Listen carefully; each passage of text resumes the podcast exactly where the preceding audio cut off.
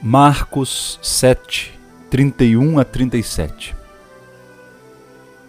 Naquele tempo, Jesus saiu de novo da região de Tiro, passou por Sidônia e continuou até o mar da Galileia, atravessando a região da Decápole.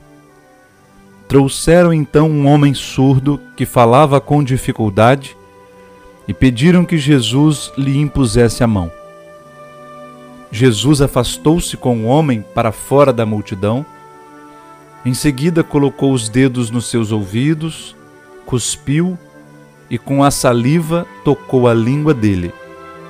Olhando para o céu, suspirou e disse: Efatá, que quer dizer abre-te. Imediatamente seus ouvidos se abriram, sua língua se soltou e ele começou a falar sem dificuldade. Jesus recomendou com insistência que não contassem a ninguém. Mas quanto mais ele recomendava, mais eles divulgavam. Muito impressionados, diziam: Ele tem feito bem todas as coisas. Aos surdos faz ouvir e aos mudos falar. Irmãos e irmãs, nesta passagem do Santo Evangelho, são Marcos descreve para nós a cura desse homem surdo-mudo. Ele era surdo e por causa disso falava com dificuldade. Jesus faz uma cura, no mínimo estranha, para nós hoje, com a nossa mentalidade moderna, por assim dizer. Então, primeiramente, o Senhor se afasta com o homem para fora da multidão.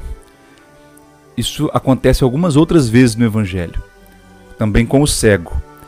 Parece que Jesus quer dizer que a sociedade contaminada como está pelo pecado é a fonte da surdez daquele homem, como também na outra passagem é a fonte da cegueira das pessoas. Jesus nos mostra que a sociedade pode nos alienar, pode ser fonte de alienação para nós. Muito mais isso vale hoje do que na época de Jesus, claro, porque hoje nós vivemos muito mais expostos aos perigos de uma sociedade deturpada. Por exemplo, com as redes sociais, com a internet, com a quantidade absurda de informação, de sons, de ruídos que nós ouvimos todos os dias.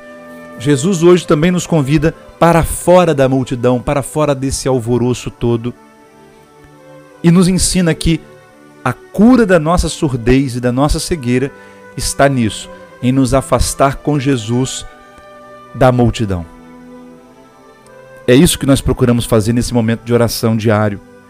Momento em que nos desligamos de todo o ruído da sociedade para estar com o Senhor. Ele é o nosso mestre.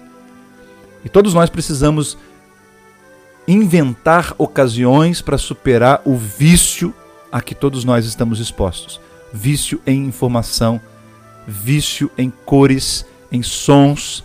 Tudo isso nos faz cegos e surdos a Deus. Jesus então toca os ouvidos desse homem, coloca os dedos nos ouvidos para curar a surdez daquele homem. Em seguida, ele cospe e com a saliva toca a língua dele. A saliva é o que nós produzimos, especialmente quando falamos. Portanto, podemos dizer que aqui há o símbolo da palavra de Deus. Jesus, ele mesmo é a palavra de Deus feita homem.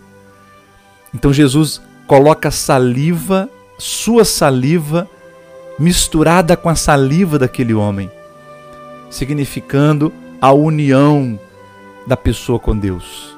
Jesus restabelece esse contato, essa comunicação da alma humana com Deus, que a sociedade interrompeu.